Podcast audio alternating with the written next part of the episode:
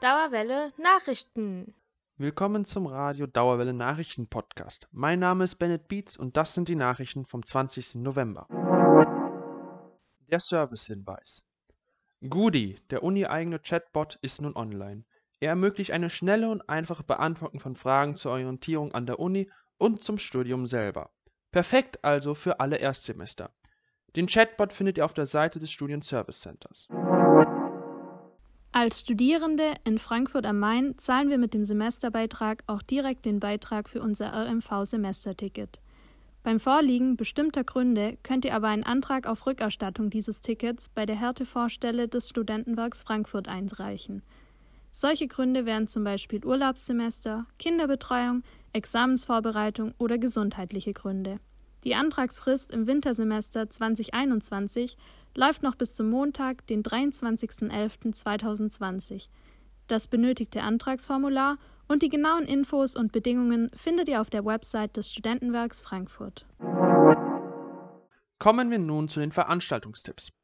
Wie in jedem Semester stehen auch in diesem interessante Ringvorlesungen an. Wir haben ein paar für euch zusammengefasst.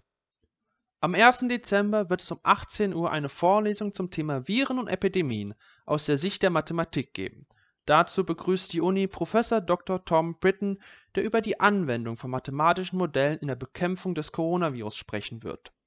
In diesem Semester steht auch eine Poetik-Ringvorlesung an. Das Thema lautet Vorhersagen. Am 24. November sowie am 1. Dezember werden die Videos jeweils von 18 bis 20 Uhr auf der Webseite www.poetikvorlesung.uni-frankfurt.de abrufbar sein die Abschlusslesung findet dann am 2. Dezember im Literaturhaus Frankfurt statt. Weitere Informationen und Tickets findet ihr auf www.literaturhaus-frankfurt.de. Die dritte Ringvorlesung handelt von der deutschen Literaturgeschichte. Am 23. November heißen die Fragen Was versteht man unter Klassik? Welche Themen waren im Realismus eigentlich aktuell? Inwiefern bedeutet das Jahr 1945 eine Zäsur für die Literatur und wer publizierte in der Romantik eigentlich welche Art von Texte? Die Ringvorlesungen wenden sich in ihrem Kern an Studierende im Aufbaustudium, stehen aber allen Interessierten offen. Die Theatergruppe des Instituts für England- und Amerikastudien, die Chain Court Theatre Company, hat sich in diesem Semester an die Inszenierung zweier Radiohörspiele von Lucille Fletcher gewagt Erprobt und aufgezeichnet über Zoom könnt ihr vom 26. bis 28. November die Produktion von The Hitchhiker und Sorry Wrong Number jeweils auf YouTube anschauen. Mehr Infos dazu auf chaincourt.org. Nachts alleine flanieren. Viele Frauen haben dazu eine komplexere Beziehung, als man vielleicht annehmen würde. Inwiefern die Dunkelheit beim Spazieren nicht nur Bedrohung sein kann, sondern auch Schutz bietet, das erkundet Medienkünstlerin Johanna Steindorf in ihrem Audiowalk The Strange Half Absence of Wandering at Night in Zusammenarbeit mit dem feministischen Kollektiv Nocturnal Unrest und dem Künstlerhaus Mosongturm. Am 28. und 29. November jeweils von 16 bis 18 Uhr könnt ihr kostenlos an diesem Audiowalk teilnehmen und quasi mit der eigenen Haustür als Startpunkt anfangen. Im Anschluss findet dann ein Gespräch mit der Künstlerin statt Anmelden müsst ihr euch unter info at nocturnal-unrest.de und weitere Infos findet ihr auf der Homepage des Musongturms. Die Periode ist kein Luxus.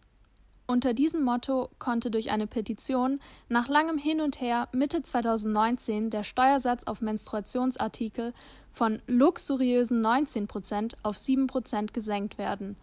Zugleich erhöhten aber Hersteller ihre Preise. Ergo die finanzielle Mehrbelastung für eine menstruierende Person bleibt. Außerdem ist so etwas Natürliches und Alltägliches wie die Menstruation bis heute ein tabuisiertes und schambehaftetes Thema, welches im öffentlichen Diskurs lange fast verschwiegen wurde. Über sowas soll man nicht sprechen. Nein, man muss sogar darüber sprechen. Das dachten sich auch Asta und Niederrad jetzt und setzten am 10.11.2020 eine Resolution auf. Darin fordern sie die kostenlose Bereitstellung von Menstruationsartikeln an der gesamten Goethe-Universität. Die finanzielle Mehrbelastung durch den Kauf von Menstruationsartikeln sei eine der vielen Dinge, welche die Geschlechterungleichheit in Deutschland weiter manifestieren und der als selbstverständlich wahrgenommene Mangel an kostenlosen Artikeln ist ein Ausdruck der gesellschaftlichen Tabuisierung der Menstruation, so die Resolution. Ein Thema, das wir dringend angehen sollten und auch von einer Universität als gesellschaftlich relevante Akteurin gehört werden muss. Doch es gibt auch schon gute Neuigkeiten. Im Fachbereich 16, also am Campus Niederrad, hat Niederrad jetzt bereits durchgesetzt, dass es kostenfreien Zugang zu Menstruationsartikeln für Studierende gibt. Finanziert wird das Ganze über studentische Projekte, also auf der Basis von Studis helfen Studis, wie Juri für Niederrad jetzt erzählt. Er hofft, dass diese wichtige und sinnvolle Förderung auf lange Sicht an der gesamten Universität gehört und durchgesetzt wird. Period. Zur Abwechslung jetzt auch mal schlechte Nachrichten, bei denen allerdings ihr gefragt seid. Am Samstagabend gegen 20.15 Uhr kam es vor der Frankfurter Maizeil zu einer Massenschlägerei. Zuerst war laut dpa nichts weiter bekannt, bis die Polizei am Montag eine Nachmeldung veröffentlichte. Die Tat sei höchstwahrscheinlich aus homophober Motivation begangen worden. Möglicherweise geschlechterdifamierende Motivation der Täter, wie es im Bericht steht. Unter den Opfern war unter anderem Queen Drama, auf YouTube bekannt für Diskussionen über queere Themen. Grund für den gewaltsamen Angriff soll ebenfalls ein Video des Opfers sein, das vorher mit YouTuber Breso gedreht wurde und auch LGBTQIA-Feindlichkeit zur Diskussion stand. Zuerst wurde Queen Drama beleidigt, bis einer der Täter auf das Opfer einzutreten begann. Schnell artete die Schlägerei aus. Weitere junge Männer schlossen sich mit Schlägen und Tritten an. Laut queer.de kursieren in sozialen Netzwerken mehrere Videos der Attacke, die auch zeigen, dass nur wenige PassantInnen zur Hilfe kamen. Vor Ort konnten dann zehn Personen zwischen 14 und 30 Jahren festgenommen werden. Und jetzt braucht die Polizei euch. Falls ihr am Samstag, dem 14. November gegen 20.15 Uhr auf der Zeil wart und irgendwas gesehen habt, ZeugInnen kennt oder sonstige Personen, die Hinweise zur Aufklärung der Tat geben könnten, meldet euch bei den ErmittlerInnen des Hauses des Jugendrechts in Höchst unter 069 755 35108 per E-Mail unter e-jugend-hdjr-höchst.ppffm.polizei.hessen.de oder bei eurer örtlichen Polizeidienststelle. Die Studie Jugend in der Corona-Zeit geht in die zweite Runde. Nachdem im Frühling schon eine bundesweite Umfrage unter Jugendlichen durchgeführt wurde, bitten die Universitäten Frankfurt und Hildesheim um erneute Teilnahme. Das Ziel der Studie ist die Auswirkungen der Covid-Pandemie auf junge Menschen zu erforschen, vor allem in Bezug zu den neuen Eindämmungsmaßnahmen von Bund und Ländern. Die Umfrage richtet sich an alle ab 15 Jahren und geht noch bis zum 22. November. Und das Beste, als kleines Dankeschön werden Gutscheine im Wert von je 20 Euro unter allen Teilnehmenden verlost. Den Link zur Umfrage findet ihr in der Beschreibung. Nach dem Minarettverbot in der Schweiz 2009 und dem Brexit-Referendum von 2016 werden Volksabstimmungen von vielen mit Misstrauen betrachtet. Das war aber nicht immer der Fall. Vor gar nicht allzu langer Zeit galten Volksabstimmungen noch als das Heilmittel für eine kranke Demokratie. Um ihre Nützlichkeit wird gerade auch jetzt wieder eine lebendige Debatte geführt. Auch Forscherinnen unserer Uni haben zum Thema Volksabstimmung einen interessanten Beitrag beigesteuert. Professorin Brigitte Geisel hat gemeinsam mit Anna Krämling und Lars Paulus untersucht, ob die Volksabstimmungen Gleichheit fördern oder ob sie Gleichheit einschränken. Volksabstimmungen, die Gleichheit unterstützen, sind nach den Autoren solche, bei denen Gesetzesentwürfe vorgeschlagen werden, die versuchen, die Benachteiligten zu fördern und so die Lebensverhältnisse aller anzugleichen. Die Autoren unterscheiden zwischen drei verschiedenen Arten der Gleichheit die sozioökonomische Gleichheit, die politische und die rechtliche. Ein gutes Beispiel für die sozioökonomische Gleichheit ist das Referendum zur Abschaffung der Studiengebühren in Ungarn von 2008. Dadurch haben Menschen, die sich davor das Studium nicht leisten konnten, den Zugang zu den Universitäten erhalten. Das Referendum in Liechtenstein 1992, bei dem darüber entschieden wurde, ob man die 8%-Hürde für die Parlamentswahl abschaffen soll, ist ein Beispiel der politischen Gleichheit ein Beispiel, das wiederum das Ziel hatte, rechtliche Gleichheit einzuschränken, war das Referendum zum Adoptionsverbot für gleichgeschlechtliche Paare in der Slowakei 2015. Die Studie untersuchte mehr als 500 Volksabstimmungen in Europa in dem Zeitraum von 1990 bis 2015. Geschaut wurde, wie viele gleichheitsfördernde und wie viele gleichheitseinschränkende Gesetzesentwürfe zur Abstimmung gestellt wurden. Welche Gesetzesentwürfe waren erfolgreich und gab es Unterschiede in der Art der Volksabstimmungen zwischen den verschiedenen Ländergruppen. Das Ergebnis: Nicht nur werden mehr gleichheitsfördernde Gesetzesentwürfe zur Abstimmung gestellt, tendenziell waren auch gleichheitsfördernde Gesetzesentwürfe erfolgreicher in den Abstimmungen als gleichheitseinschränkende. Außerdem, Volksabstimmungen zu Gesetzesentwürfen für mehr sozioökonomische Gleichheit sind vor allem in der Schweiz und Osteuropa erfolgreich, während Abstimmungen für mehr politische und rechtliche Gleichheit dort eher erfolglos sind. Wer sich nun auf die Frage, führen Volksabstimmungen zu mehr Gleichheit eine eindeutige Antwort erhofft hat, muss leider enttäuscht werden. Im Fazit sagen die Autoren nämlich, wir können weder ein eindeutiges negatives noch ein eindeutiges positives Ergebnis direkt demokratischer Entscheidungen für die Gleichheit bestätigen. Dafür sind weitere Untersuchungen erforderlich. Die Studie mit dem Titel Mehr oder weniger Gleichheit – Direkte Demokratie in Europa von 1990 bis 2015 wurde im Dezember vergangenen Jahres veröffentlicht. Nachlesen können Sie die Studie in der Zeitschrift für vergleichende Wissenschaft oder im Internet. Wieder mal Neues in der Wissenschaft. Die Goethe-Uni hat zusammen mit der Uni Göttingen die Chemie aufgemischt. Um das zu erklären, aber erstmal ein kleiner Chemiegrundkurs. Ein Katalysator ist in der Chemie ein Stoff, der die Reaktionsgeschwindigkeit durch die Senkung von Aktivierungsenergie einer chemischen Reaktion erhöht, ohne dabei selbst verbraucht zu werden. Metallkatalysatoren können Stickstoff auf organische Moleküle, also Elemente aus Kohlenstoff und Wasserstoff, übertragen. Bei solchen Reaktionen treten Verbindungen auf, die nur ganz kurz halten und deren Funktion bei der chemischen Bindung von Metall und Stickstoff für die Produktbildung dabei maßgeblich bestimmt wird. Die Göttinger und Frankfurter ChemikerInnen haben jetzt mit Unterstützung der Uni Stuttgart und der Uni Amsterdam die Struktur und chemische Bindung eines solchen Zwischenprodukts mit Schlüsselfunktion für den Stickstoffatomtransfer umfassend analysiert.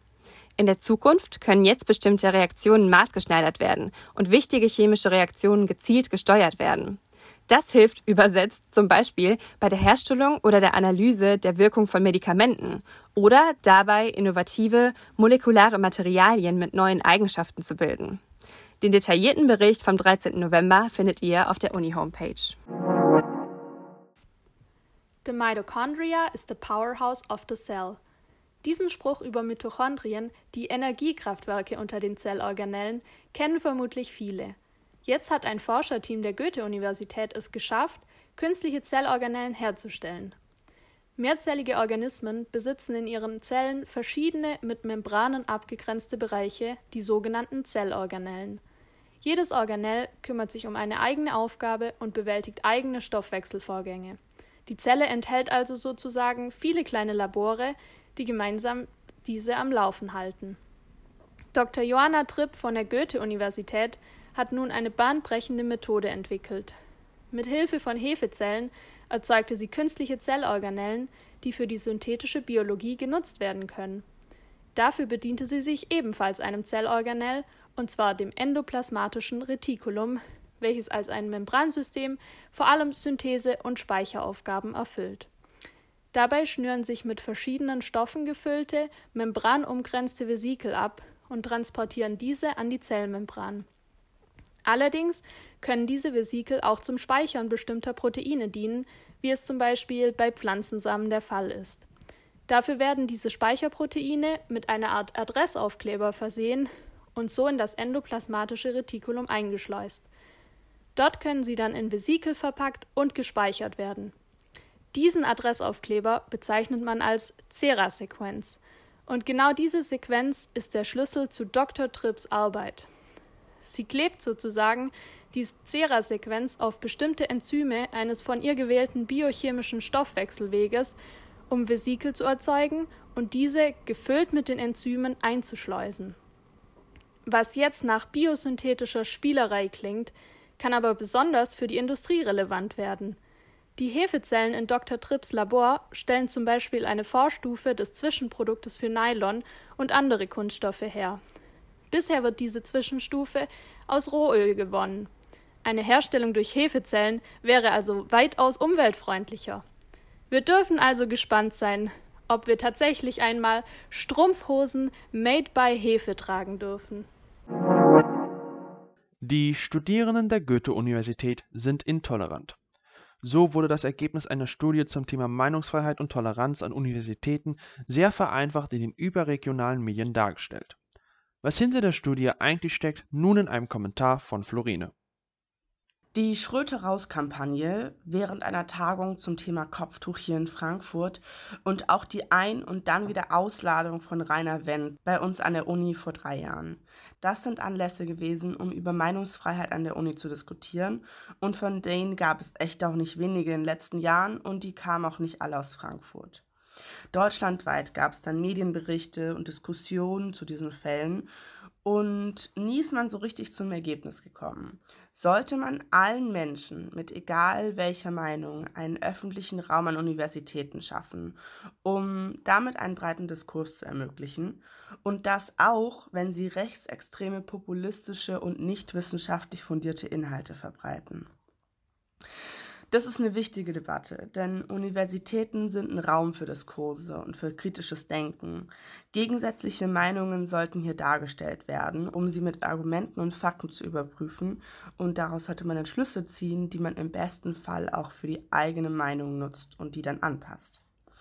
Wir brauchen also unterschiedliche Meinungen und auch eine gewisse Konfrontation an der Uni. Den Status quo der Debatte zur Meinungsfreiheit sollte aufgezeigt werden in einer Studie von Matthias Revers und Richard Traunmüller aus Sicht der Studierendenschaft. Die beiden Forscher haben Sozialwissenschaftsstudis an unserer Uni zu ihrer Meinung befragt. Sollten Personen an unserer Uni lehren und öffentlich sprechen dürfen und sollten ihre Bücher in der Bib bereitgestellt werden, auch wenn sie kontroverse Meinungen vertreten. Frankfurt wurde als Ort der Befragung ausgewählt, weil die Studierendenschaft hier vergleichsweise links ist und auch speziell die Toleranz der linken Studis untersucht werden sollte. Das sind nämlich in der Vergangenheit diejenigen gewesen, die die meisten Boykotte und Proteste gegen die uneingeschränkte Meinungsfreiheit organisiert haben. Und den linken Studis wird auch aus der rechten Szene vorgeworfen, sie hätten zu wenig Offenheit im Diskurs. An der Stelle eine kurze Bemerkung zur Einordnung. Ich bin eine Sozialwissenschaftsstudentin hier an der Uni und ich zähle mich auch eher zum linken politischen Spektrum. Ich bin also Zielgruppe der Befragung gewesen und vielleicht nicht die perfekt objektive Person bezüglich des Themas.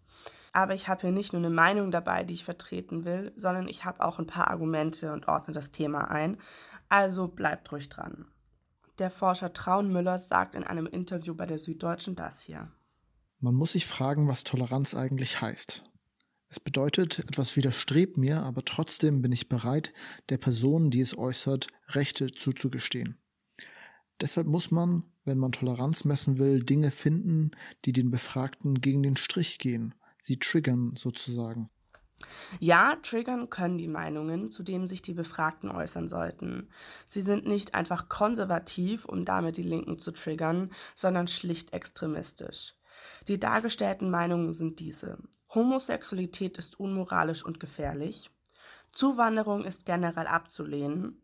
Männer und Frauen haben aufgrund ihrer Biologie unterschiedliche Begabungen und der Islam ist nicht mit einem westlichen Lebensstil kompatibel.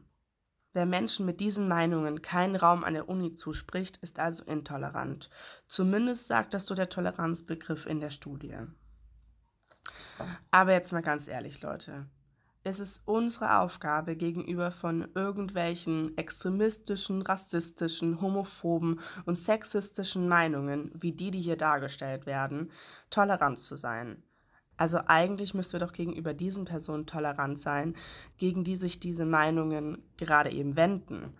Also wir müssten eigentlich Solidarität zeigen gegen diese Meinungen und nicht tolerant ihnen gegenüber sein und den Toleranzbegriff einfach umzudrehen, wie es die Erforscher gemacht haben, und dann auf Extremismus anzuwenden, weil er dann eher zur Zielgruppe und zu den Befragten passt, das ergibt einfach wenig Sinn. Aber ich habe auch noch gar nicht zu den Ergebnissen gesagt. Einen öffentlichen Redeauftritt würden je nach Meinungskontroverse 44 bis 69 Prozent der befragten Studis zulassen. Für eine Lehrstelle trotz umstrittener Meinung sprechen sich jeweils 17 bis 36 Prozent aus. Und bis zu einem Drittel spricht sich für die Verbannung der Bücher mit solchen kontroversen Inhalten aus. Also ja genau, es gibt viele Studis, die kein Interesse daran haben, Personen mit extremistischen Meinungen eine Plattform an der Uni zu überlassen. Und die linken Studis sind dabei auch entschlossener als andere. Trotzdem, so sagen die Forscher, kann man deshalb keine Aussagen treffen, ob linke oder rechte Personen generell toleranter sind. Und auch an Entwicklung lässt sich nicht feststellen. Immerhin hat man ja nur zu einem Zeitpunkt eine Befragung durchgeführt. Insgesamt stellt sich mir die Frage, ob es zielführend ist, mit Personen zu diskutieren, die Meinungen vertreten, die einfach grundlegend moralischen Werten widersprechen. Gerade bei populistischen Meinungen und unerwarteten Pseudofakten bringt so ein Diskurs keinen Mehrwert, gerade wenn es in der Wissenschaft ist. Also, wir sollten fremde Meinungen zwar zulassen und mit Andersdenkenden in einen Diskurs gehen, aber in einer wertschätzenden und gleichzeitig kritischen Lernatmosphäre. Dafür müssen wir alle unsere Meinungen reflektieren und respektvoll debattieren.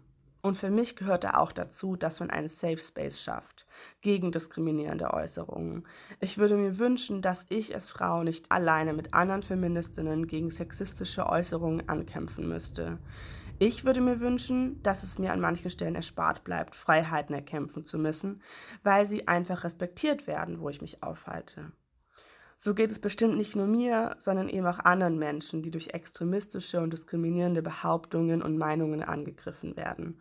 Und diese Betroffenen sollten vor diesen Anfeindungen schlicht und einfach geschützt werden, indem keine Plattform für Diskriminierung geboten wird. Das Prinzip ist doch recht simpel. Da, wo meine Meinungsfreiheit die Freiheiten anderer Menschen behindert, da endet sie eben einfach. Das waren die Nachrichten vom 20. November. Im Namen der Radio Dauerwelle Nachrichtenredaktion bedanke ich mich fürs Zuhören und wünsche noch einen schönen Tag.